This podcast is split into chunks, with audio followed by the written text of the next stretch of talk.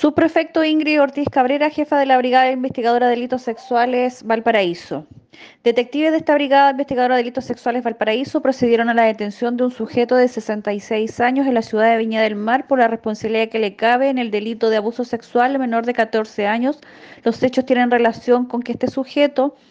aprovechándose de su cercanía con una menor de, de 12 años, por quien este trabajaba en un, recinto habitacional de la ciudad de Viña del Mar, está aprovechándose de su, grado de confianza, se acercó hasta la víctima, abordándola de manera inesperada, tratando de besarla.